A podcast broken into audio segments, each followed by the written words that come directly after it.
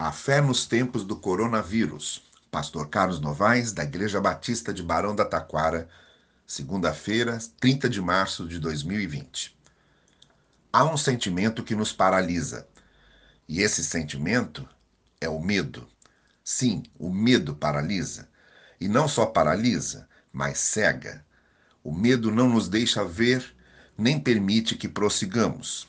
Ao longo da crise que atravessamos, fica muito claro de que maneira se materializa o medo.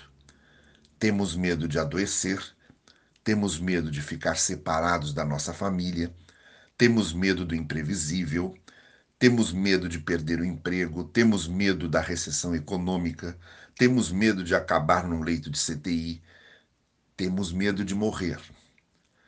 As pessoas acompanham os noticiários, as divergências dos políticos, as ameaças do contágio, as precariedades do sistema público de saúde, o aumento do número de mortos e tudo o que vai acontecendo ao redor e sentem medo. E sentimos medo. Diante das ondas do mar revoltado açoitando o pequeno barco no mar da Galileia, os discípulos ficaram com medo. Diante do gigante Golias, os israelitas tiveram medo.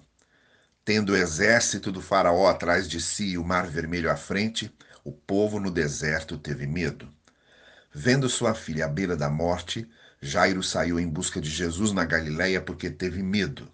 E principalmente, Pedro começou a afundar no mar atribulado enquanto andava sobre as ondas, porque teve medo. E esse caso específico do apóstolo Pedro nos serve aqui como referência e paradigma. Na hora em que afundava, Pedro clamou pela ajuda de Jesus e o Senhor o segurou pela mão. Preste bem atenção nesse ponto. Em nossa vida, em nossa jornada pela vida, passamos sim momentos de aflições e tensões. Estamos atravessando agora um momento assim, no mundo e no país. Mas não podemos deixar que o medo tome conta do coração. Precisamos nos lembrar que, por sua graça e seu amor, o Senhor estende a mão e nos ampara.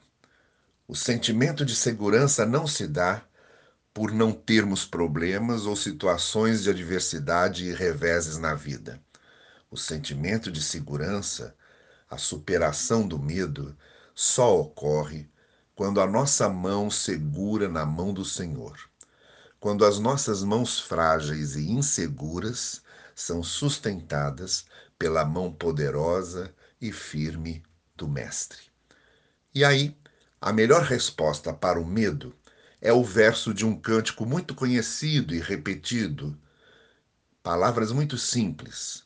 A melhor resposta para o medo é: segura na mão de Deus e vai.